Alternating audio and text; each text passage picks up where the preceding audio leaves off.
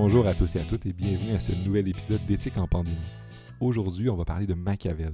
Mais pas n'importe quel Machiavel, le Machiavel littéraire. On va parler notamment de l'amour chez Machiavel.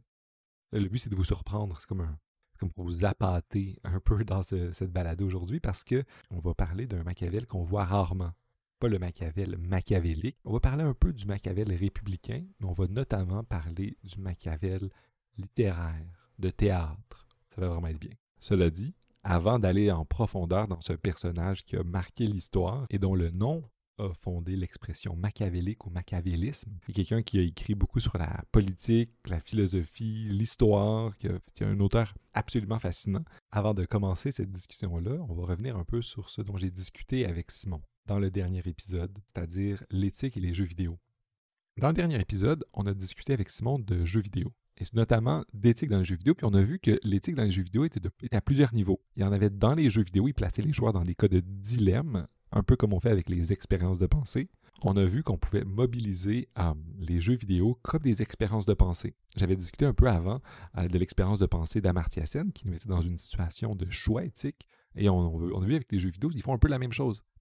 Ils nous placent dans un contexte, ils nous placent devant une situation dans laquelle on doit agir. Mais le jeu vidéo avait quelque chose de particulier que l'expérience de pensée a plus difficilement, c'est-à-dire un cadre vraiment plus strict, vraiment strict. Ce que je veux dire par là, c'est que le cadre particulier des jeux, le fait que c'est un logiciel qui a des limites, euh, qui est designé d'une certaine manière, ça nous force à faire des choix. Puis dans les expériences de pensée qu'on fait de manière plus traditionnelle, bien, il y a des gens qui peuvent avoir le réflexe de, de vouloir sortir de ces trucs-là.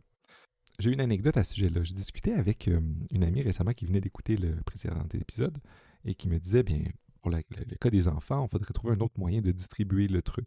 On pourrait demander à un des enfants qui a déjà, plusieurs jouets, puis on, s'est entendu sur ça, d'en donner un à Robert. Ensuite, on pourrait, donner on pourrait partager la flûte un certain temps avec des enfants ou demander à Clara d'en faire une autre. Mais ça, c'est c'est très créatif, ça nous permet de, penser en dehors de la boîte, comme on dit. Mais je pense qu'un des enjeux des expériences de pensée, c'est que faire ça, ça esquive la question éthique, la question morale, la question à savoir c'est quoi euh, notre conception de c'est quoi une bonne distribution, une juste distribution. L'expérience de pensée d'Amartya Sen, ce n'est pas une question pratique sur à qui on devrait dans ce cas-là donner la flûte. Ça se veut une manière d'abstraire la réflexion notre intuition qu'on a à distribuer la flûte est basée sur des principes et quelque chose à l'extérieur de ça. Mais l'expérience de pensée, présentée de manière un peu littéraire, euh, écrite, permet à à la personne de chercher. Puis si vous avez déjà enseigné l'éthique ou discuté d'éthique avec des expériences de pensée, je suis certain que vous avez déjà vécu l'expérience suivante. Vous essayez d'utiliser une expérience de pensée, euh, celle d'Amartya Sen, le dilemme du trolley, quelques autres. Là, vous essayez de la proposer parce que vous, ce qui vous intéresse, c'est assez de savoir un peu c'est quoi les intuitions morales des individus. Est-ce qu'ils préfèrent sauver le plus grand nombre? Est-ce que pour eux, c'est la vertu morale de l'individu qui, leur importe? Ou est-ce que c'est plutôt euh, le respect d'un devoir moral particulier? Vous essayez de savoir, vous prenez ce cas-là juste pour essayer de creuser, euh, savoir ce qui se cache derrière les préférences ou les jugements des individus. Puis là, les, les personnes à qui vous parlez vont plutôt essayer de trouver une stratégie créative pour euh, contourner les règles ou essayer de trouver, sortir un peu du contexte pour essayer de trouver une solution. Parce que, par exemple, dans l'expérience d'Amartya Sen, si quelqu'un trouve une solution créative qui nous permet de régler le problème pratique des enfants qui veulent des jouets, et ça ne nous dit pas si la personne préfère que c'est le considère que c'est le mérite qui est important, si c'est l'utilité générale, si c'est d'aider le plus défavorisé. C'est ça l'objectif. L'objectif, c'est d'essayer de comprendre les principes qui se cachent derrière. Cela dit, c'est bien normal qu'on essaie de trouver une solution puis qu'on n'essaie pas d'aller dans les principes, qu'on n'est pas habitué à l'éthique ou à la philosophie. Dans le monde réel, ce qu'il faut, c'est trouver des solutions. Puis si on peut trouver une solution qui satisfait tout le monde, ben, c'est super bien. Mais, puis c'est ça qu'on doit chercher. C'est si possible. Mais les expériences de pensée ont généralement un autre objectif qui est celui d'essayer de s'abstraire puis d'essayer de voir ce qui se cache derrière. C'est pour ça que ça prend des situations souvent extrêmes qui forcent à faire des choix, puis qui essaient de montrer, de, de contraster des positions différentes. Quand on va discuter du dilemme du trolley, on va voir que l'objectif fondamental de cette expérience de pensée-là, c'est de, contraster deux manières de concevoir euh, la prise de décision éthique, puis les deux intuitions éthiques fondamentales. Ça, c'est généralement pour les expériences de pensée qu'on fait à l'oral ou un peu à l'écrit, où on est un peu insatisfait puis on essaie de voir d'autres choses. Tandis que les jeux vidéo nous placent dans une situation où nous force à faire un choix. Le logiciel est codé de manière à ce que ben, ton personnage a 1, 2, 3, 4, 5. Bon, un choix. Le jeu est codé ou est programmé d'une manière à forcer le joueur à faire un certain nombre, un des choix dans un certain nombre d'options. 2, 3, 4, 5 ou quelques ou quelques fois à répétition, mais on ne peut pas essayer de sortir de ça. Puis parfois, ça peut être frustrant. Parfois, en tant que joueur, on joue à un jeu de rôle, par exemple, puis on est dans une situation, on dit, moi, je comprends le personnage, puis il aurait peut-être fait une autre chose. Il aurait dit une autre affaire. On a juste deux choix de dialogue, mais on aurait pris une troisième. Et ça, c'est des contraintes qui, ont des, qui peuvent être frustrantes, mais aussi qui nous permettent de creuser euh, ou qui force le joueur à réfléchir un peu et à se placer dans le personnage, mais aussi peut-être dans la peau des développeurs qui ont réfléchi à, qui une manière de présenter ce dilemme-là. Donc, aujourd'hui, euh, on va essayer de, j'essaie de voir, puis vous essayer de vous prouver que non seulement les expériences de pensée sont présentes dans les jeux vidéo, mais sont aussi présentes dans euh, des textes classiques. Euh, un texte classique, notamment celui de Machiavel. Le but est de montrer donc que la réflexion éthique se trouve partout, à la fois dans des classiques, à la fois dans des téléséries, des jeux vidéo, elle se trouve partout. Elle se trouve à la fois au niveau individuel de ce qu'on doit faire, au niveau politique, sur les institutions, euh, dans les éléments culturels, ça se trouve partout. C'est ça qu'on va essayer de faire, c'est de ça que je vais discuter donc avec euh, Guillaume Bogiaris sur Machiavel, qui est un mais vous avez sans doute déjà entendu parler de Machiavel. Puis avant d'entrer dans la discussion euh, avec Guillaume, je vais vous présenter, je vais vous expliquer un peu pourquoi est-ce que c'est vraiment pertinent de discuter de Machiavel en particulier.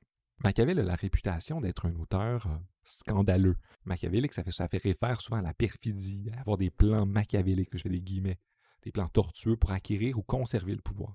Cette image-là vient souvent du fait que un de ses livres qui a été le plus populaire, qui est le plus populaire de nos jours, c'est un tout petit livre qui s'appelle Le Prince qui est en fait un genre de guide donné aux princes sur comment acquérir et conserver le pouvoir. Ce petit livre-là a souvent été présenté comme une inspiration importante pour les gestionnaires, pour les managers, pour les gouvernants euh, qui veulent acquérir et conserver le pouvoir. Puis on présente Machiavel par ce, ce texte-là comme étant un des grands penseurs du réalisme ou d'une conception, disons, amorale de la politique, en disant, mais peu importe ce que tu veux faire, tu vas acquérir le pouvoir, peu importe le bien ou le mal. Puis le, le petit livre aussi, il fait souvent des conseils ou présente la, gouvernement comme ne devant pas euh, avoir la morale traditionnelle comme, euh, comme guide, parce que celle-ci ne fait pas, euh, ne guide pas les dirigeants à prendre des décisions qui sont bien pour garder l'ordre public ou garder le pouvoir. Comprendre Machiavel seulement par ce petit livre qui est Le Prince, ça présente un Machiavel qui creuse pour essayer de voir c'est quoi les vraies motivations des individus, puis en disant, mais les gens, ils sont pas particulièrement vertueux, hum, en fait, surtout pas les dirigeants, puis ils doivent faire ce qu'il faut faire pour garder le pouvoir. La fin justifie les moyens. Il faut être un lion, parfois un renard. C'est tous ces genres de réflexions-là qui, qui, a donné la réputation, disons, assez scabreuse à Machiavel et au machiavélisme. Alors, ce que je veux faire un peu avec, avec Guillaume, c'est d'aller montrer que, un, Machiavel n'est pas quelqu'un, n'est pas fondamentalement un auteur qui est amoral. C'est quelqu'un, en fait, qui est fondamentalement moral, qui a réfléchi à ce qui motive les les, êtres humains. Certes, c'est un auteur qui n'essaie pas de se prendre d'illusions, mais c'est un auteur aussi qui, peut être présenté comme un républicain ou même un démocrate ou un populiste.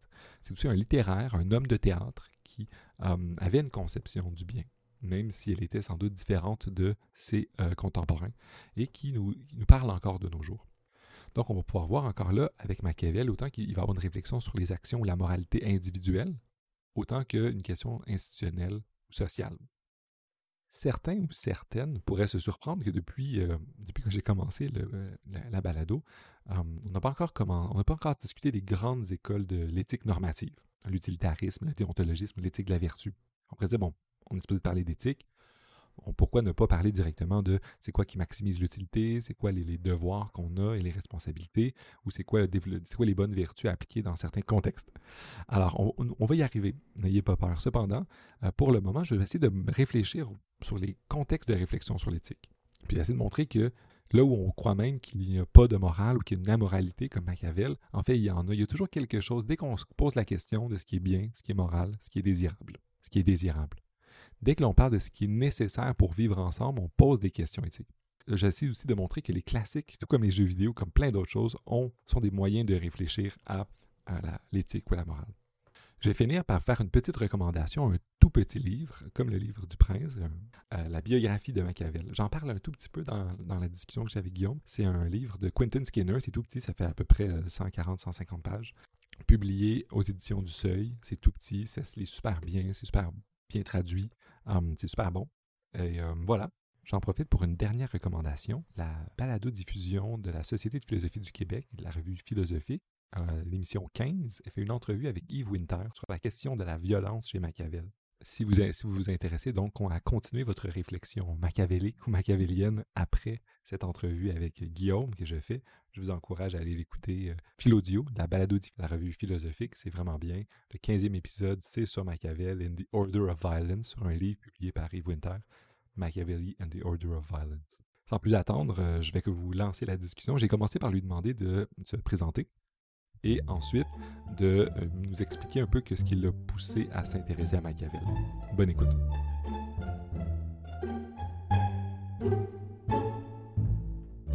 Alors, euh, on se connaît de la conférence en philosophie éthique appliquée de l'Université de Sherbrooke-Longueuil à laquelle on a participé l'été dernier ensemble. c'était d'ailleurs un vrai plaisir. Je me rappelle, ouais, c'était vraiment euh, bonne conférence. Il y avait beaucoup de diversité, j'ai beaucoup aimé ça. Et donc, euh, on se connaît d'une conversation sur John McCormick qu'on a eu, euh, qui a mené à l'amitié, en fait, que, maintenant on entretient depuis, depuis un an. Ça va être notre anniversaire, d'ailleurs, dans quelques mois de, connaissance. donc, qu'est-ce qui m'a mené à, m'intéresser à Machiavel? Je dois dire que j'aimerais avoir une histoire noble qui se rattache à, mon intérêt pour Machiavel. C'est drôle parce que justement, euh, j'espère qu'on va parler aujourd'hui de comment Machiavel modère euh, en fait ses sentiments de noblesse euh, qu'ont les humains par rapport à propos d'eux-mêmes. Mais non, j'ai simplement cliqué avec l'auteur au cégep, dans un cours de philo de cégep. puis je dois dire que j'aimerais dire que j'ai reconnu une profondeur dans l'œuvre, etc., une richesse, mais c'est pas le cas. J'ai juste, euh, j'ai juste aimé ça. Je suis tombé en amour avec la philosophie au cégep, puis je suis tombé en amour avec Machiavel, puis j'ai essayé de, de continuer, en fait, de, d'amener cette passion-là avec moi euh, dans ma vie professionnelle. Qu'est-ce que tu penses qui serait important qu'on aborde sur Machiavel? Alors, euh, c'est ma conviction profonde, en fait, que les auteurs qui appartiennent à l'héritage philosophique global euh, sont à la fois des, personnages qui sont simplement fascinants, euh, de, lesquels on peut apprendre, mais aussi qui souvent euh, possèdent à plusieurs niveaux des manières de voir le monde qui peuvent encore une fois contribuer à la manière dont on perçoit notre propre condition, notre rôle civique, la manière dont on construit des institutions, etc. Puis j'espère qu'aujourd'hui, on va pouvoir ensemble explorer tous les niveaux en fait de Machiavel, du, de l'individuel au communautaire, au politique, à l'institutionnel, euh, dans en fait dans l'ensemble de son œuvre. C'est toute qu'une tâche, mais j'ai bon espoir qu'on va être capable de toucher au point, point. Excellent. Je pense que c'est un bon menu. Puis bon, lançons-nous. Je vais commencer avec ma première question. Pourquoi est-ce qu'on devrait s'intéresser à Machiavel de nos jours? Qu'est-ce que Machiavel a à, dire à, des gens comme moi et toi maintenant, tandis que c'est un auteur qui a vécu plusieurs centaines d'années euh, avant nous? Je vais répondre à cette question-là en faisant référence, en fait, à ce que euh, j'appelle la, double vie des, euh, des, étudiants, des chercheurs, des intéressés de la philosophie. C'est-à-dire qu'en nous, il y a toujours une personne curieuse qui cherche à démystifier les propos d'une personne qui nous fascine. Euh, dans mon cas, c'est Machiavel, c'est Platon. Et deuxièmement, je pense que de cet engouement-là premier, euh, une seconde personne, une seconde vie d'étudiant de la philosophie qui développe une conviction profonde que euh, ces textes-là, qu'ils soient anciens, modernes, contemporains, possèdent l'habileté de nous parler en fait à travers le temps puis de continuer d'enrichir des conversations sur des enjeux moraux importants euh, qui en fait meublent nos vies de tous les jours. Puis c'est en fait, à la jonction de ces deux intérêts-là, je pense euh, que notre meilleur travail académique et personnel et intellectuel euh, se fait. Alors, pourquoi Machiavel? Pourquoi Machiavel? C'est facile, je pense. les, gens qui étudient et qui font la promotion de Machiavel n'ont pas de difficulté à, fasciner leur auditoire. Machiavel est un auteur qui a commandé, euh, souvent la, l'admiration, la curiosité, euh, la, euh, la passion de ses lecteurs, en fait, depuis sa vie lui-même, presque immédiatement après son décès, la publication, Machiavel incite déjà de grandes passions. Donc, dans, ce sens-là, les gens qui enseignent, qui font la promotion de la vie de Machiavel, l'ont plus facile que certains autres. Euh, qu'est-ce que Machiavel euh, a à nous dire? Mais Machiavel, euh, pour moi, est une personne qui offre une série, en fait, de façons de concevoir de la politique et des relations interpersonnelles qui, je pense, nous permettent d'approfondir la manière dont on conçoit le gouvernement, donc on conçoit euh, du rôle, par exemple, des peuples et des élites dans le républicanisme, et euh, aussi de la manière dont on conçoit le rôle de nos propres émotions, de la manière que ça influence, en fait, notre potentiel euh, citoyen. ce à quoi nous viendrons dans quelques instants. Mais c'est ça, parce que la manière que tu présentes Machiavel, tu le présentes pas de la manière dont on peut en entendre parler euh, mm-hmm. dans, le, dans, le, discours public en général. On pense à Machiavel, on pense à machiavélisme, on pense mm-hmm. à euh, une personne qui, oui, s'intéresse aux émotions, mais pour manipuler, pour en mm-hmm. arriver à ses fins, qui écrit un livre, Le Prince, pour donner des conseils à, à, des princes ou à, l'élite de sa ville qui venait de perdre son républicanisme puis retomber dans, dans une situation euh, problématique où une famille gouvernait pourquoi est-ce que tu dis où tu présentes Machiavel comme quelqu'un qui, qui s'intéresse à plus que cette image manipulatrice qu'on a dans mhm. le discours public? Je pense que Machiavel souffre en fait euh, beaucoup d'une lecture réduite de son œuvre. Euh, Machiavel, quand on étudie un peu sa vie, euh, son cheminement personnel, on voit tout de suite que c'est une personne qui est venue à la philosophie, à la philosophie politique un peu tard. En fait, Machiavel commence à écrire ses œuvres les plus populaires alors qu'il est en exil après, en fait, la fin de sa carrière politique. Euh, puis produit, en fait, une série d'œuvres, euh, Les Discours, Le Prince, euh, trois pièces de théâtre, deux adaptations, donc pas totalement originales, une pièce complètement originale, à Mandragore. Il produit un texte court qui s'appelle Belphagor l'archidiable, qui est un de mes favoris, qui est une histoire fantastique où est-ce que le diable reçoit des hommes damnés et se fait constamment dire que en fait, les, les damnés essaient d'échapper à la responsabilité qu'ils ont pour leur propre damnation en blâmant leur femme.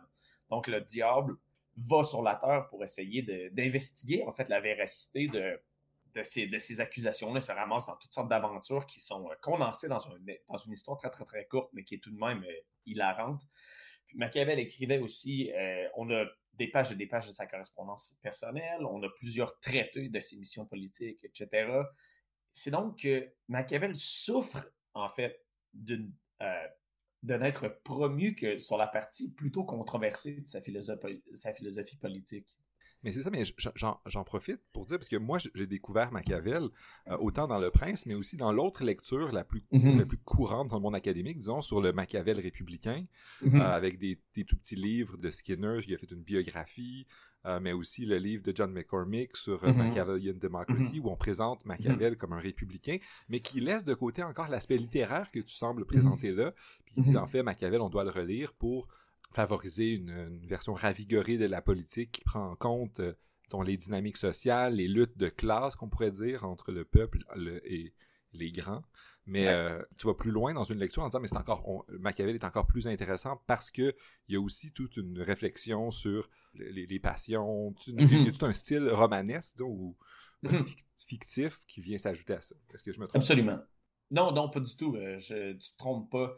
Je pense que d'une certaine manière, Machiavel souffre d'une lecture qui est un peu superficielle du prince, où est-ce qu'on oublie parfois euh, que les éléments les plus controversés qui existent dans le prince lui-même sont souvent des leçons qui sont modérées. On pense à l'exemple d'Agathoclès, par exemple, que Machiavel utilise en fait euh, dans le prince lui-même pour mettre de l'avant le fait que, et lui-même le dit, on ne peut pas se faire appeler vertueux si tu trahis tes amis, si tu bâtis un empire en fait sur une lignée de cadavres, etc. Machiavel emmène l'exemple du succès d'Agathoclès pour colorer euh, en fait, le fait que tu ne peux pas vraiment être machiavélien au sens strict du terme et, à la, et euh, en fait profiter du fait que l'on qualifie ton succès de quelque chose qui est virtueux. C'est-à-dire que Machiavel lui-même, dans le Presse Color, essaie de, de précorriger, en fait, comme s'il savait l'interprétation qui, ironiquement, allait dominer un peu la vision euh, populaire de son œuvre. La deuxième chose, c'est que Machiavel a une vision qui est euh, parfois optimiste, parfois pessimiste du potentiel qu'a le peuple en fait de s'accrocher à des propositions de politique publique qui sont bonnes. Machiavel ne pense pas, et c'est mon, problème avec la lecture de McCormick, on pourrait venir plus tard, mais Machiavel ne semble pas penser que le peuple lui-même est, est très apte à apporter des jugements éthiques précis, mais il existe en fait dans la tendance populaire à s'attacher au status quo un pouvoir politique de retenir en fait les bonnes politiques publiques que Machiavel identifie comme une source de potentiel et d'espoir pour le futur des républiques, des bons gouvernements, etc. Mais aussi, et c'est là en fait que, mon petit coin de, de recherche se taille, Machiavel, et je pense que c'est un des Machiavel les plus fascinants, a eu une idée des relations interpersonnelles, de comment la dynamique entre les personnes affecte notre potentiel civique, notre potentiel à la vertu, etc. Puis, c'est dans les trois pièces et dans Belfagor, en fait, que je pense que Machiavel nous signifie plus ou moins clairement que euh, une passion qui était plus, qui était traditionnellement prise comme élévatrice euh, dans la philosophie ancienne, comme l'amour, chez Machiavel, en fait, euh, interfère avec notre potentiel civique. Machiavel semble en fait être de, être de, euh, l'école selon laquelle les passions, les élans du cœur humain, en fait, sont des choses qui sont pas très bonnes, en fait, pour la stabilité de l'élément le plus microscopique, en fait, de l'association civique, c'est-à-dire le foyer, la maison, la famille, etc. Il semble que Machiavel pense que l'amour interfère avec notre habileté, en fait, de, se comporter décemment, d'être des bons citoyens. Et, puis euh, ça, je pense c'est une chose qui est reflétée dans son œuvre littéraire euh, de manière quand même assez claire. C'est une partie qui est ignorée, en fait, de son œuvre, euh, qui, moi, en fait, me fascine. Mais peux-tu continuer à l'explorer? Parce que je trouve ça intéressant que tu présentes un Machiavel euh, qui s'intéresse aux passions, puis à, quelle mm-hmm. manière celle-ci, dont l'amour euh, travaille un peu notre mm-hmm. rapport aux choses politiques. Mais là, si tu dis qu'en fait, mais il dit quand même que euh, l'amour nuit à notre rapport civique, à notre capacité à faire des, choix politiques mm-hmm. de cette manière-là. C'est quoi la solution si on si il n'y a pas confiance aux citoyens de faire des choix super réfléchis de, la, manière que tu le dis, mais en fait, en plus, bien, il y, a, des passions qui euh, rendent ça vraiment difficile, juste mhm. la, vie civique. Peux-tu nous expliquer un peu plus c'est quoi, c'est quoi l'amour pour Machiavel? Qu'est-ce qu'il en pense? Absolument. Euh, alors, si tu me permets de commencer cette histoire-là vraiment au début, c'est-à-dire que Machiavel lui-même est une personne dont la vie était caractérisée par ce genre de passion-là. Il était euh, fameusement bisexuel, comme la plupart des hommes florentins de son époque d'ailleurs. Il était aussi fameusement le, c'était pas une personne qui était euh, très enclin à la monogamie. Il écrit beaucoup dans ses correspondances, en fait, ses nombreuses poursuites romantiques, autant euh, des femmes que des hommes, etc. C'est-à-dire que Machiavel lui-même a vécu une vie qui était extrêmement euh, impliquée au niveau de l'amour, des passions, etc. Jusqu'à à ses tout derniers moments où est-ce qu'à la fin de sa vie, il y avait une maîtresse qui est restée plus ou moins inconnue aux historiens, qui était supposément une Florentine très riche, c'est-à-dire que Machiavel lui-même n'était pas euh, un, philosophe ascétique, n'écrivait pas sur l'amour euh, du point de vue d'une personne qui lui-même n'était pas pris dans l'élan de ses propres passions. C'est donc une affaire que je trouve qui est quand même assez intéressante à savoir quand on, euh, quand on se lance dans l'analyse du rôle de l'amour dans son œuvre littéraire pour faire garder durer le suspense, je t'interromps si tu permets, mhm. pour te poser une question sur, sur ça, parce que là, tu dis, tu le présentes, tu présentes vraiment sa, vie personnelle, puis tu montres que c'est quelqu'un qui mhm. est un, penseur dans la pratique, disons, mhm. mais euh, sur son rapport avec les autres, en général, on l'accuse souvent d'être quelqu'un d'assez misogyne aussi. Mm-hmm. Surtout dans, sa, son utilisation de la figure de mm-hmm. la vertu, puis uh-huh. euh, le fameux passage où il dit, bon, mais la vertu, c'est d'être, c'est la passion masculine, puis tu dois mm-hmm. prendre une Fortuna, la fortune, qui est une déesse, puis la faire... Euh, la battre. La battre, exactement.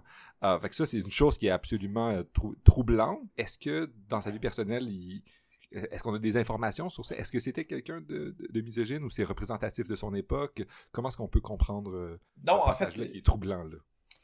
Je, m'en remets ici euh, au biographe de Machiavel euh, le, le, plus connu, en fait, de Maurizio Veroli, qui est un ancien professeur de Princeton et qui a terminé sa carrière à UT Austin. Le, qui a écrit Nicholas Smile, qui est probablement la biographie de Machiavel la plus connue, du moins, dans le monde académique. Et selon Viroli, Machiavel avait une excellente relation avec les femmes dans son entourage. En fait, il, il, avait, il un mariage qui était heureux. on n'a aucune indication, en fait, que, que sa vie personnelle ou, maritale a été teintée, en fait, par la misogynie. De plus, j'ai envie de dire que, bon, dans le, cas de la fortune, cette euh, maxime selon laquelle, en fait, la fortune doit être saisie, doit être subjuguée, et, euh, a fait, cette image-là a imprimé, en fait, le, a fait une forte impression dans le monde académique et a été le sujet de plusieurs discussions, en fait, justement, sur le rôle de la femme dans l'œuvre de Machiavel. Je pense à Michel Clark, euh, Marie Dietz, qui ont écrit plusieurs articles académiques sur le sujet, c'est-à-dire que est-ce que Machiavel est ou non représentatif euh, de la misogynie qui était endémique plus ou moins de son époque? Euh, je dois dire que le débat sur ce sujet-là est en fait toujours en développement. c'est-à-dire que il y a des camps séparés selon Dietz. le Machiavel est en effet représentatif de, de cette de cette école de pensée selon Michel Clark. Pas du tout. Euh, j'ai tendance à être plus sympathique euh, à, la, euh, à la lecture de Michel Clark, qui est à Dartmouth en ce moment, pour plusieurs raisons.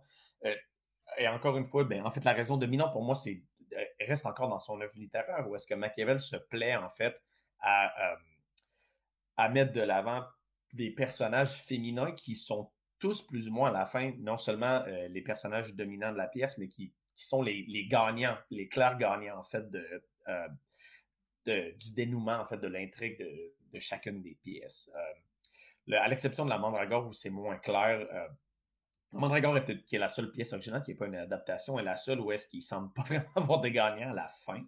Euh, mais si on se fie en fait à la figure féminine dans les personnages fictifs de Machiavel ou même son traitement de Caterina Sforza, il existe beaucoup en fait de points de données, en fait, qui peuvent contrebalancer, en fait, euh, la lecture de Machiavel selon laquelle il, euh, est emblématique d'une certaine euh, misogynie. C'est donc dire que, mais ces images-là n'ont pas, à, l'exception de peut-être Sforza, qui est, je ne sais pas si tu te souviens dans les discours, c'est un, moment particulièrement graphique des discours où est-ce qu'elle est emprisonnée, puis il menace de, menace les, les, gens qui en fait qui qui sont en train de l'asséger menacent Catherine Sforza euh, d'exécuter ses enfants si elle sort pas, ce à quoi Catherine Sforza, Machiavel relate cet épisode-là avec beaucoup d'admiration. D'ailleurs, sort sur les remparts, monte sa robe et genre signifie en fait aux, euh, aux gens qui l'assiègent qu'elle avait les moyens d'en faire d'autres.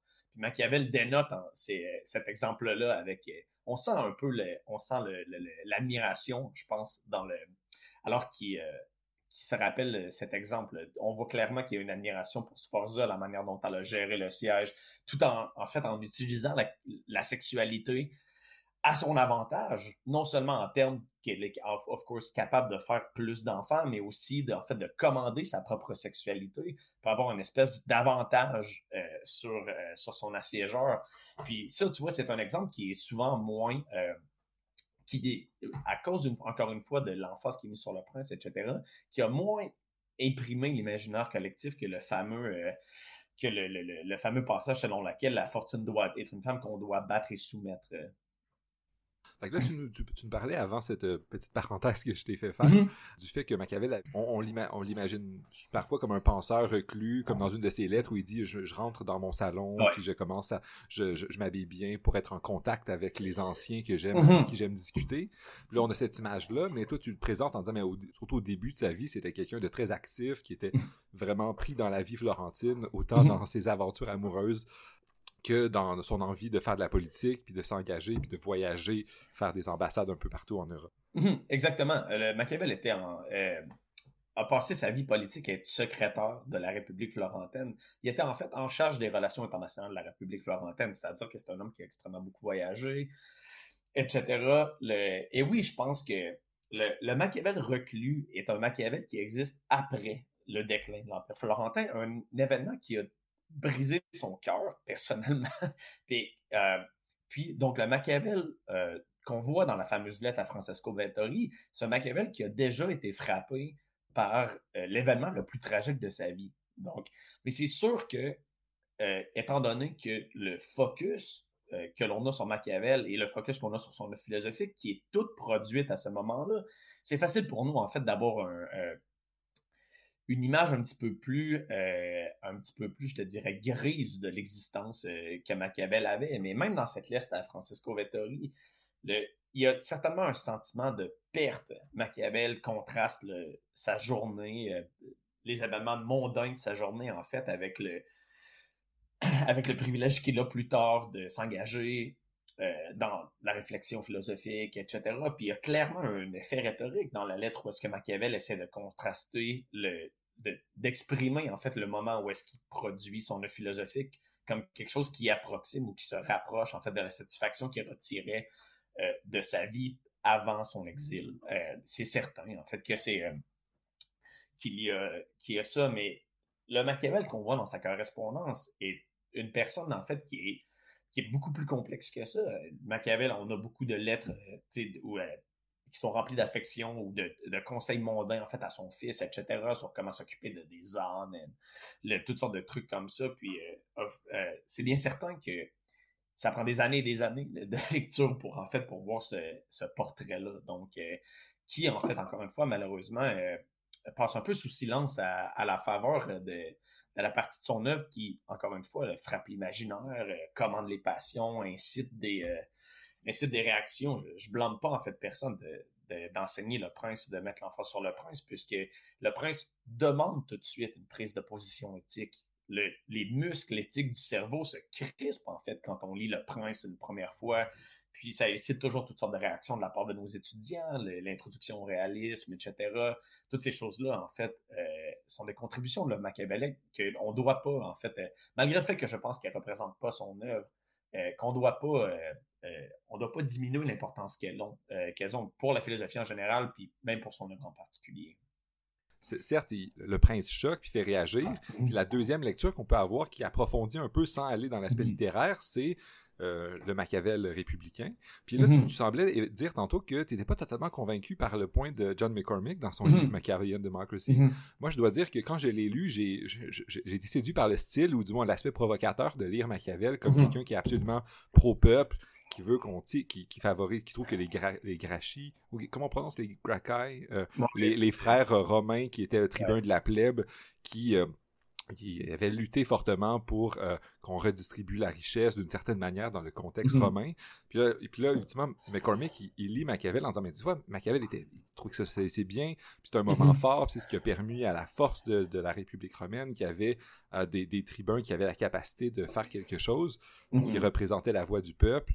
Puis là, il va dire, mais ça, c'est ce que Machiavel favorisait, puis c'est ce que Machiavel voulait pour Florence. Et ça, si, je résume pour les gens qui nous écoutent, c'est un peu ça, si je me, si je me trompe pas, l'argument de McCormick, puis dire, bon, mais en fait, mm-hmm. il faut lire Machiavel comme un républicain, comme un populiste aussi, comme quelqu'un qui dit, le peuple, ben, on devrait lui donner plus de pouvoir, puis c'est lui, finalement, qui est capable de juger. Puis McCormick, il passe beaucoup de temps pour dire qu'en fait, le peuple, il est capable de, pour Machiavel, McCormick, il voit dans Machiavel quelqu'un qui défend la capacité pour le peuple de faire des choix, puis de, mhm.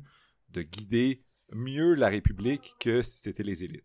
je dois dire, premièrement, que John McCormick était, est une figure extrêmement importante du domaine. J'ai moi-même beaucoup d'admiration pour lui, puis je suis loin, en fait, de discréditer son argument dans son entièreté. Machiavellian Democracy est un livre qui est extrêmement persuasif. Et euh, même si je ne suis pas convaincu, en fait, par la... Je dois dire que euh, c'est vraiment une œuvre charnière dans, les, euh, dans les études machiavéliennes. Mais c'est aussi une contribution majeure parce que c'est dans le même courant de la réflexion sur contre le, néo-républicanisme d'auteurs comme mhm. Philippe Petit que McCormick accuse d'être pro-aristocrate et pas être assez populiste. Mhm. puis de dire, mhm. en fait, c'est le peuple qui doit avoir le pouvoir. Puis lui va dire, euh, les gens comme Petit, ils vont lire Machiavel, mais comme un Machiavel guichardien, euh, et élitiste, ou du moins favorable à l'élite qui enlève l'agentivité euh, du peuple qui, qui, aurait le pouvoir. L'argument de McCormick est extrêmement persuasif et je trouve que McCormick euh, euh, se permet un peu de. Je pense pas que c'est des oublis qui sont intentionnels, mais je pense que McCormick se permet de passer par-delà certains moments de pessimisme que Machiavel a par rapport au potentiel du peuple comme institution et à la fois euh, des humains comme dans leur intimité. Euh, puis ça, encore une fois, c'est truc que je pense qui ressort de son œuvre littéraire, mais le, et mes deux points, en fait, les deux choses que j'ai à dire vis-à-vis de cette lecture-là, c'est que Machiavel parle au début euh, des discours du peuple comme d'un groupe de personnes, puis ça, c'est dans le au cours de l'analyse de la figure qui me fascine le plus dans les discours, c'est-à-dire la figure de Nouma, le deuxième roi de Rome. Il dit le peuple est une institution qui ne peut pas être persuadée de la vérité si elle, est, si elle lui est suffisamment présentée. C'est-à-dire que Machiavel ne semble pas penser que le peuple comme groupe a une capacité réflexive. Il va se permettre euh, de répéter un point similaire à ça plus tard dans les discours où est-ce qu'il va dire ils existent tellement de vision du, du bien à l'intérieur d'un peuple même que ça crée une espèce de confusion éthique dans le groupe, en fait, dans la population. C'est-à-dire que plus souvent qu'autrement, Machiavel, puis il se permet d'utiliser Dante, en fait, il fait ce point-là au travers de Dante. Il dit, comme disait Dante, le peuple se retrouve souvent à crier mort à sa vie et vie à sa mort. C'est-à-dire que ces moments-là, pour moi, euh, semblent communiquer un scepticisme assez profond euh, euh, que Machiavel a de la capacité, en fait, du peuple de reconnaître de bonnes politiques publiques. La question qu'on doit se poser maintenant, c'est comment Machiavel peut être à la fois une personne qui est aussi profondément républicain et une personne qui peut avoir la même, en fait, le même niveau euh, de scepticisme quand il vient euh, le moment d'évaluer le potentiel que l'on a en tant que groupe euh, civique de reconnaître des politiques publiques, en fait, qui sont dans notre propre intérêt. Machiavel va en fait en remettre dans Le Prince à la fin. Il parle de... Machiavel parle des... Il dit les humains ont trois sortes de cerveaux, en fait. Euh, un passage que j'ai toujours interprété comme Machiavel, qui était littéralement... Qui se permettait de... De spéculer sur le potentiel intellectuel de l'humain moyen. Il dit il existe des gens qui comprennent les choses par eux-mêmes, des gens qui comprennent les choses quand elles, sont, quand elles leur sont expliquées, puis les gens qui ne comprennent rien. Puis pour Machiavel, en fait, le premier type d'esprit, si tu veux, est un esprit qui est créateur. Le deuxième type est un esprit qui est instigateur. Et le troisième type, Machiavel dit, c'est simplement quand vient le temps de la réflexion éthique, est inutile. Machiavel nous offre en fait cette espèce de morceau de réflexion sur la condition humaine, sur notre potentiel euh, intellectuel, sans préciser hein, la proportion euh, dans laquelle on retrouve ces trois types de personnalités-là dans le public ou même dans les élites ou dans le leadership, etc. Ce qui crée une espèce de mystère, c'est-à-dire donc euh, qui nous reste à élucider sur la, sur la manière dont Machiavel pensait qu'il était possible d'articuler des, des bonnes politiques publiques et ensuite de les faire accepter au peuple. Donc, puis, je suis d'accord avec McCormick que euh, chez Machiavel, le peuple a un potentiel énorme. Mais dans ma lecture, du moins, ce potentiel-là est lié à la capacité du peuple de retenir le status quo euh, avec une énergie immense, qui est d'ailleurs un axiome de la vie politique. Euh, les politologues savent déjà depuis des décennies, en fait, que c'est le, de changer le status quo est un défi monumental dans la politique publique, etc. Puis, je pense que Machiavel identifie correctement euh, cet aspect-là du peuple comme quelque chose qui a beaucoup de potentiel, à condition que l'on ait accès à la bonne politique publique. Ça devient donc, une espèce d'épée à double tranchant. Tu vois ce que je veux dire? Le, status quo est notre ami et souvent notre ennemi en l'absence de euh, l'habileté euh, qu'on a en tant que groupe de discerner le, la bonne politique publique de la mauvaise. Je pense que c'est aussi important ici euh, de noter que Machiavel pense que ce pouvoir de confusion éthique-là que les humains ont quand ils se retrouvent en groupe est, est total. C'est-à-dire que Machiavel ne pense pas qu'il existe un groupe avec trois, quatre illuminés qui peuvent tirer en fait leur épingle du jeu ou qu'ils ont le pouvoir. Machiavel pense que la cacophonie morale créée par la concentration d'humains en fait qui pensent ou existent politiquement simultanément annule le, la possibilité, en fait, de penser clairement chez les plus, les moins intelligents, les, les illuminés, les ignorants, etc. C'est donc de pas de tomber euh, dans une espèce de, de lecture de Machiavel où Machiavel deviendrait en fait un platonicien déguisé, si tu vois ce que je veux dire.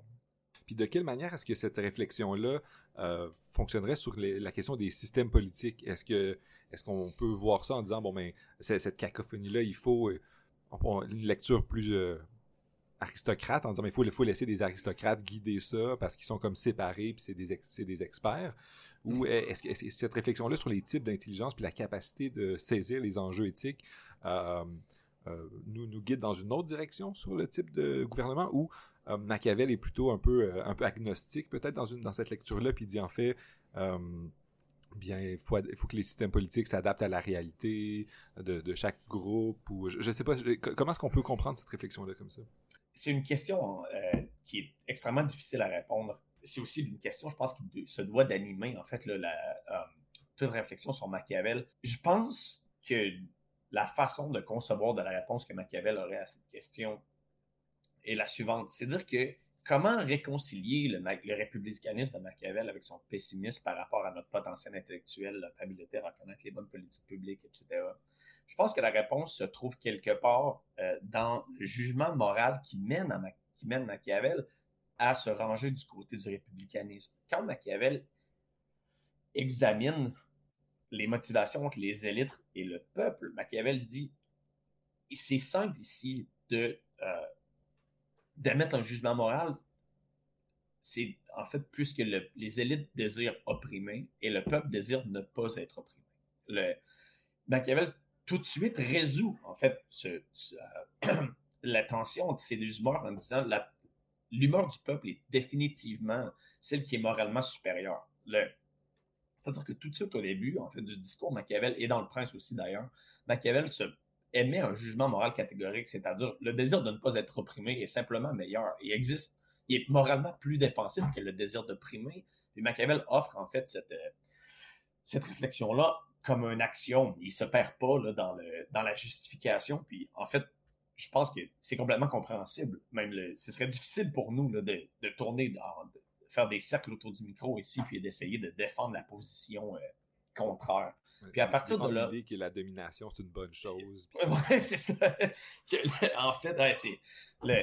Mais c'est à partir de là que Machiavel regarde en fait le peuple, les formes de gouvernement, etc., puis identifie des problèmes, des problèmes qui se tiennent en fait dans le chemin de cette envie, de cette humeur qui est profondément justifiable, qui est moralement, qui fait moralement du sens, dans le fond. Machiavel voit une série d'embûches et propose, à l'aide des exemples, à l'aide de la réflexion, etc., des moyens de parfois les contourner. Simplement, parfois, Machiavel se, bute à simplement dire, mais il existe là un, puzzle qui est difficile à résoudre. Ça arrive dans les discours, ça arrive dans les histoires, etc. Il me semble toutefois que euh, Machiavel, bon, voit l'humeur du peuple qui désire ne pas être opprimé, et à partir de là, il dit, bon, quelle forme de gouvernement nous mène à un arrangement où le peuple n'est pas opprimé? Mais étant donné, et ça c'est le deuxième axiome que Machiavel nous offre, que la lutte des classes est en fait est une caractéristique fondamentale de l'existence politique. C'est-à-dire que Machiavel ne pense pas comme Marx, par exemple, qu'il y aura un moment où une certaine résolution va arriver. Machiavel dit, s'il y a arrangement social, il y a conflit, et voilà. Il devient question de s'assurer que ce conflit-là ne se termine pas en domination, mais que la tension entre le désir de dominer et le désir de rester libre crée une espèce de une dynamique à l'intérieur de euh, de la communauté qui, en fait, continue, qui perpétue, en fait, la liberté du peuple. Et Machiavel dit, bon, alors comment, que, quel genre de gouvernement nous permet de faire ces choses-là? Machiavel propose le républicanisme romain, qui lui semble être le meilleur exemple, en fait, d'un gouvernement où est-ce que... Mais même, même la République romaine a échoué à la fin. Elle n'a pas réussi à survivre. Donc, le puzzle pour Machiavel devient pas simplement de trouver, si tu veux, euh, une espèce de, formule de base qui permet une certaine existence de la liberté. Machiavel est aussi préoccupé par la durée. Dans la République, Machiavel mentionne souvent euh, le temps d'existence d'une certaine communauté politique comme euh, un critère selon lequel on peut évaluer son succès. Machiavel dit les ordres qui sont longs, les lois qui durent longtemps, qui restent en place, etc. C'est des lois qu'on. en fait, la durée de vie de ces lois-là, de ces politiques publiques-là, nous informe qu'il y a quelque chose dans la politique publique qui nous permet de la reconnaître comme comme ayant un élément, donc, le, ayant un élément de, de, de, de, je cherche mes mots, un élément positif, qui est quelque chose, il y a quelque chose dans cette politique publique. On peut valoriser. Oui, exactement. mais Machiavel pense que la longévité d'un régime peut être utilisée pour évaluer sa qualité. Donc, c'est pas juste une question de rester libre, c'est de rester libre longtemps. Les institutions qui promeuvent la liberté sont fragiles. Je pense que c'est une affaire dont, malheureusement, euh, est, on, est, en train de se faire rappeler, euh, surtout ceux d'entre nous qui restent aux États-Unis. Euh, mais Machiavel, bon, note ses problèmes. Je pense pas que Machiavel est attaché à une forme de gouvernement autant qu'il est attaché à certaines actions. C'est-à-dire que je pense que Machiavel priorise l'indépendance gouvernementale. Il y a beaucoup dans sa discussion de la vertu des princes, par exemple. Machiavel met beaucoup d'emphase sur l'autosuffisance. Euh, c'est quelque chose que Machiavel pense est vrai des princes et des gouvernements. Euh, la nécessité, encore une fois, de respecter des droits de base. Quand Machiavel, dans, encore une fois, un passage qui imprime l'imaginaire, dit tu dois respecter si tu décides d'être un prince, en fait, de ne pas euh, aller dans la voie républicaine. Machiavel dit tu dois respecter la propriété, tu dois respecter la propriété de tes sujets, tu dois respecter leurs femmes et euh, tu dois respecter leur héritage. Dans ce passage-là, souvent, qui est cité en fait avec un sourire aux lèvres, comme Machiavel, en fait, qui s'exprime là dans son espèce de. qui exprime une, espèce de certaine forme de barbarisme. Ou qui met en relief euh, la tendance humaine à valoriser la propriété. Moi, j'ai plutôt tendance à lire un Machiavel qui nous encourage à se rappeler qu'il y a certaines limites, certains boutons qu'il est préférable de ne pas peser.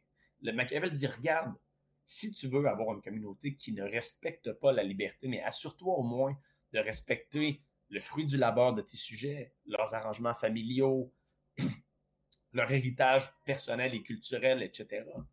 parce que Machiavel dit, quand le mot qu'il utilise quand il parle d'héritage, c'est pas héritage financier, mais c'est patrimonie. C'est-à-dire que c'est un mot qui fait, qui ne fait pas seulement euh, référence à, en fait, à ton, à ton héritage financier ou à, à, la propriété qui est passée de génération en génération, mais aussi une façon de vivre.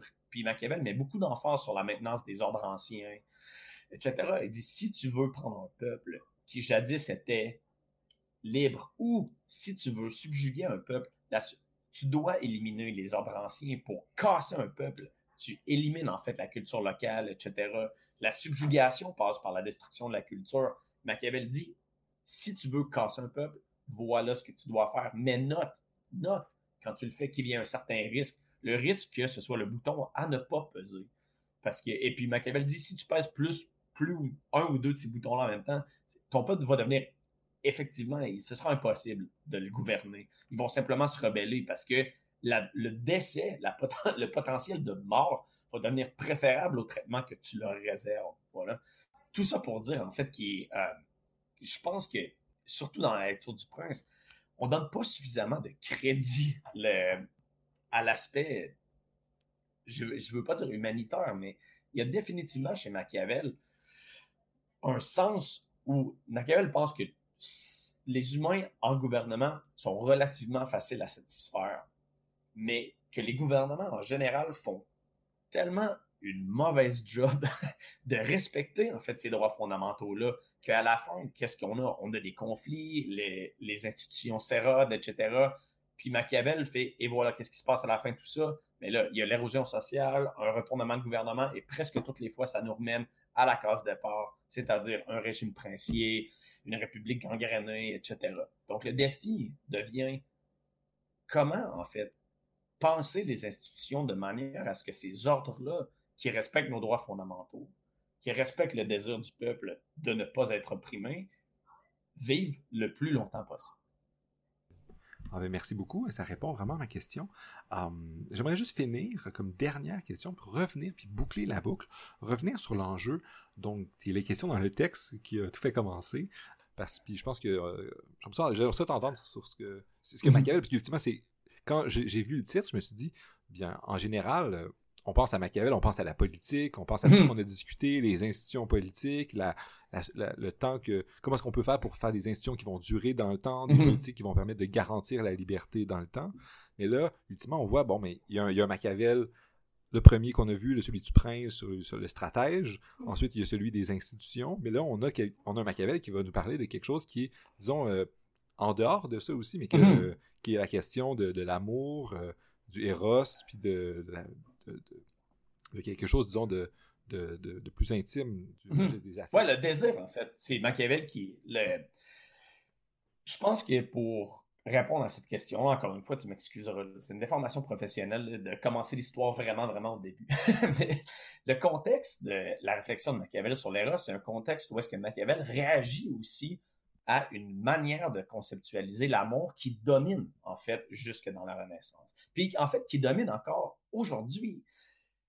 Les humains, en général, ont une tendance à euh, encenser, à élever le sentiment amoureux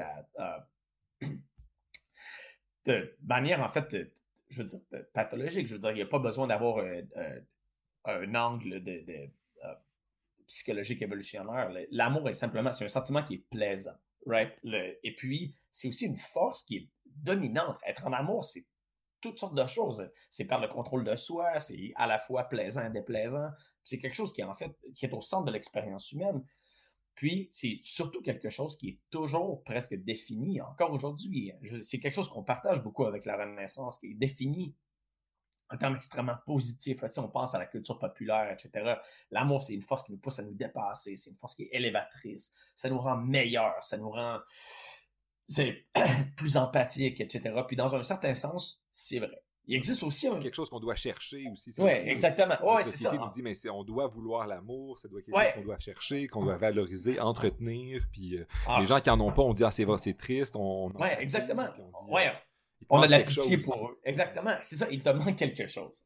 on a de la pitié pour eux, mais parfois même, on, on fait la substitution de. On, fait la distinction de l'intelligence euh, émotionnelle et d'autres formes d'intelligence où on dit des trucs comme par exemple, écoute ton cœur, right? quand tu es en amour, écoute ton cœur, qui est l'organe qui est relié, en fait, qui est associé avec l'amour, etc. C'est-à-dire que, bon, d'une certaine manière, ce sentiment-là doit guider notre processus décisionnel puisqu'il sait quelque chose qui semble que, nous, que ton cerveau ne sait pas, etc. Euh, on s'est tous fait dire ça à un moment ou un autre de notre vie, on l'a entendu à la télé, etc. et puis, c'est une conception de l'amour qu'on partage, en fait, avec, je pense, euh, la plupart euh, des Italiens du 15e et du 16e siècle. Mais aussi, on doit revenir à une conception de l'amour qui est proposée par les Grecs, chez Socrate, chez Platon, rappelons-nous euh, le banquet, l'amour n'est pas seulement euh, une force productive, c'est aussi une force élévatrice. Si on se rappelle du banquet, l'amour est l'enfant d'une histoire d'un soir entre le besoin et la débrouillardise. dans la traduction si tu me permets de passer à l'anglais brièvement dans la traduction de, du banquier que j'utilise, ils disent que l'amour c'est l'enfant de need and resources, right? c'est l'enfant de la pauvreté, du besoin et de la débrouillardise qui naît. et Socrate dit voilà, en fait, voilà l'essence de l'amour. Puis, il fait, c'est évident que l'amour est euh, l'enfant euh, euh, de, la pauvreté du besoin parce que être en amour, c'est manquer de quelque chose, c'est manquer de la présence de l'autre, c'est désirer constamment d'être avec eux. Mais c'est à la fois une, un sentiment qui nous force à devenir créatifs. On doit penser à des manières d'attirer l'attention de l'autre, d'être proche de l'autre, de devenir aussi en fait l'objet de l'amour, que cet amour-là devienne en fait réciproque. Puis, euh, je pense qu'il y a beaucoup de vérité dans cet raconte-là. J'ai été en amour dans ma vie, puis quand tu es en amour, tu trouves toutes sortes de façons de, réinventer en fait ton existence chez l'autre, de créer en fait, de dupliquer ce besoin chez l'autre, d'être ensemble. Ça fait deux ans que je suis avec ma copine, j'habite aux États-Unis, elle habite au Québec. On a besoin de beaucoup de débrouillardise pour réussir à se voir, etc. Et pour Socrate, pour Diotima, l'amour aussi devient une force élévatrice intellectuellement. C'est-à-dire que tu tombes en amour, tu observes la personne avec qui tu es en amour, tu la trouves beau ou belle, tu réfléchis sur la nature de la beauté et de fil en église, de fil en église, de fil en aiguille, tu montes en fait l'échelle de la connaissance jusqu'à un moment donné, jusqu'au concept. Alors, tu tombes en amour, tu observes la personne, puis cet amour-là que tu leur portes, le désir que tu as d'être avec eux, te mène à un endroit presque de facto qui est philosophique. Machiavel, essentiellement dans son œuvre littéraire, casse complètement cette façon de concevoir de l'amour Chez Machiavel, en fait, euh, l'amour devient quelque chose qui nous rend civiquement improductif. C'est-à-dire que eh, je me base en fait là-dessus euh, sur les trois pièces et sur Belfagor pour avancer euh, cette lecture. Mais c'est tout un retour ou tout un retournement du concept parce que mhm. si on, dit que de la manière que tu le présentais, c'est quelque chose de super positif qui amène du bien, mais là, si c'est ça peut nuire à la vie civique, bien c'est ça nous ramène au, cynisme que tu présentais aussi, là, où Machiavel un peu cynique sur même les belles choses, les choses qui sont super valorisées, en fait, ils ont un aspect euh, problématique. Euh, je pense que ce qui se passe ici, euh, en fait, c'est que Machiavel, d'un certain côté, se sert de la notion de l'amour pour lancer une pique euh, à l'attachement qu'ont ses contemporains à la philosophie platonicienne. Je pense qu'il y a beaucoup de ça chez Machiavel. Je pense que définitivement, c'est quelque chose qui se passe ici, où est-ce que Machiavel se sert d'un concept qui est cher, en fait, à ses contemporains, qui est cher à Platon lui-même, qui se sert un peu qui se sert de son œuvre littéraire pour critiquer ce concept-là de manière douce, si tu veux. Euh, je euh, sur ce que je me base pour avancer ça, c'est que Machiavel, les, euh, les personnages, en fait, qui sont en amour dans les pièces de Machiavel, qui sont, en fait, les pièces de Machiavel et Belphagor, qui sont toutes les trois, qui sont liées par le thème de l'amour, qui sont liées par le thème du désir, et aussi par euh, les références en Antiquité grecque, etc., on voit les protagonistes de ces pièces-là tomber en amour et devenir immédiatement la pire expression de leur personnalité. Un chef de famille qui est un exemple de vertu aristotélicienne devient soudainement euh, égoïste, euh, il, néglige ses enfants, il devient, il s'endette alors qu'il était, alors qu'on dit au début qu'il était financièrement, fiscalement extrêmement responsable, etc. Il trompe sa femme, parce qu'il tombe en amour avec une femme plus jeune qu'elle, etc. Puis à la fin, en fait, le revirement, le dénouement de la pièce demande son réveil, demande en fait qu'il se détache de cette personne-là. C'est sa femme à la fin qui doit créer une espèce de ruse élaborée pour qu'il pour sorte de cet espace mental-là et redevienne en fait la personne qu'il était. Et ce, cette épiphanie nécessite un moment d'humiliation. Dans les autres pièces de Machiavel, comme La Mandragore, par exemple, on parle de, euh, euh, d'un jeune homme qui tombe en amour avec une femme qui n'est pas la sienne et qui décide euh, qui décide qu'il doit tout prix coucher avec, sans aucun respect pour la piété de cette femme-là, sans aucun respect pour le fait qu'elle est déjà en couple, sans aucun respect pour la religion catholique. Il, il va chercher en fait un prêtre qui l'aide dans ses machinations, mais lui-même, qui est décrit comme une personne plus ou moins apte, c'est-à-dire que c'est pas euh, sans être un grand génie, c'est une personne qui est suffisamment débrouillardise, tombe en amour et tout d'un coup se retrouve désarmé. Alors il doit aller chercher une, autre personne pour l'aider. Il doit aller chercher une personne tierce qui s'appelle Ligurio, qui lui dit Ah, t'es en amour, c'est normal, tu peux pas penser clairement. donc, Ligurio l'aide en fait à accomplir son but. Belfagor, mon exemple préféré, se trouve une identité d'homme et vient sur la terre en tant que marchand riche et se marie, mais tombe en amour de sa femme qui s'avère être une personne terrible, terrible, terrible, terrible. Elle a, euh, une personnalité euh, complètement euh, une personnalité complètement détestable. et puis, c'est aussi une certaine forme d'ironie parce que, genre, Belfagor prend une identité qui n'est pas la sienne. Sa femme s'appelle Honesta, qui veut dire honnêteté, transparence. Les deux s'avèrent n'être pas, en fait, la personne qui prétendent être, se mettent en couple et se révèlent être une personne qui n'est pas incroyable, mais Belfagon reste en amour avec. Il reste en amour avec, il dilapide ses biens, c'est-à-dire que même son pouvoir surnaturel de démon n'est pas capable de résister, en fait. C'est-à-dire que Belfagon perd, en fait, son statut divin de par parce qu'il tombe en amour avec une femme, puis même quand elle s'avère être une personne qui n'est pas euh, incroyable, en fait, qui est, qui est disons, euh, moralement moyenne, mais le Fagron reste en amour avec. Il s'endette, il dilapide, il perd son statut divin. C'est donc, alors on a comme l'histoire inverse. Donc, au lieu de l'ascension, dans la, euh, aux dans, les grands auteurs de la philosophie, chez Machiavel, c'est plutôt une descente qu'on observe quand on tombe en amour. C'est une descente de la vertu aristotélicienne à une forme, à un égoïsme mondain. C'est une descente du statut divin à l'endettement à la situation la plus terrestre possible. C'est-à-dire, et qu'est-ce que Machiavel essaie de nous dire au travers de ça? Il y a certainement une critique euh, de la philosophie ancienne, je pense, qui n'est pas très voilée euh, dans, euh, dans son œuvre littéraire, mais je pense qu'il existe aussi une certaine. C'est là qu'en fait, que, c'est l'aspect que j'adore personnellement, que je trouve qui est particulièrement bien senti, c'est Machiavel qui nous dit métaphoriquement de nous calmer, de simplement nous calmer avec cette idée qu'il existe une émotion, en fait, qu'il existe quelque chose dans, dans la condition humaine qui va nous sauver. Genre, qui va simplement agir comme une espèce de bouée de sauvetage à la fin, puis qui va nous transformer entre humains normaux, moyens, tout d'un coup en des espèces de paragons, en fait, de la vertu, en des super-héros qui, animés par l'amour, en fait, ont tous les pouvoirs, sont capables de tout améliorer, de tout surmonter. Machiavel nous dit, il semble que c'est plutôt le contraire. Quand tu penses à toi-même quand tu es en amour, tu te rends compte que tu es peu souvent aussi désarmé que quand tu es en amour. Tu réfléchis souvent aussi peu clairement que quand tu es en amour.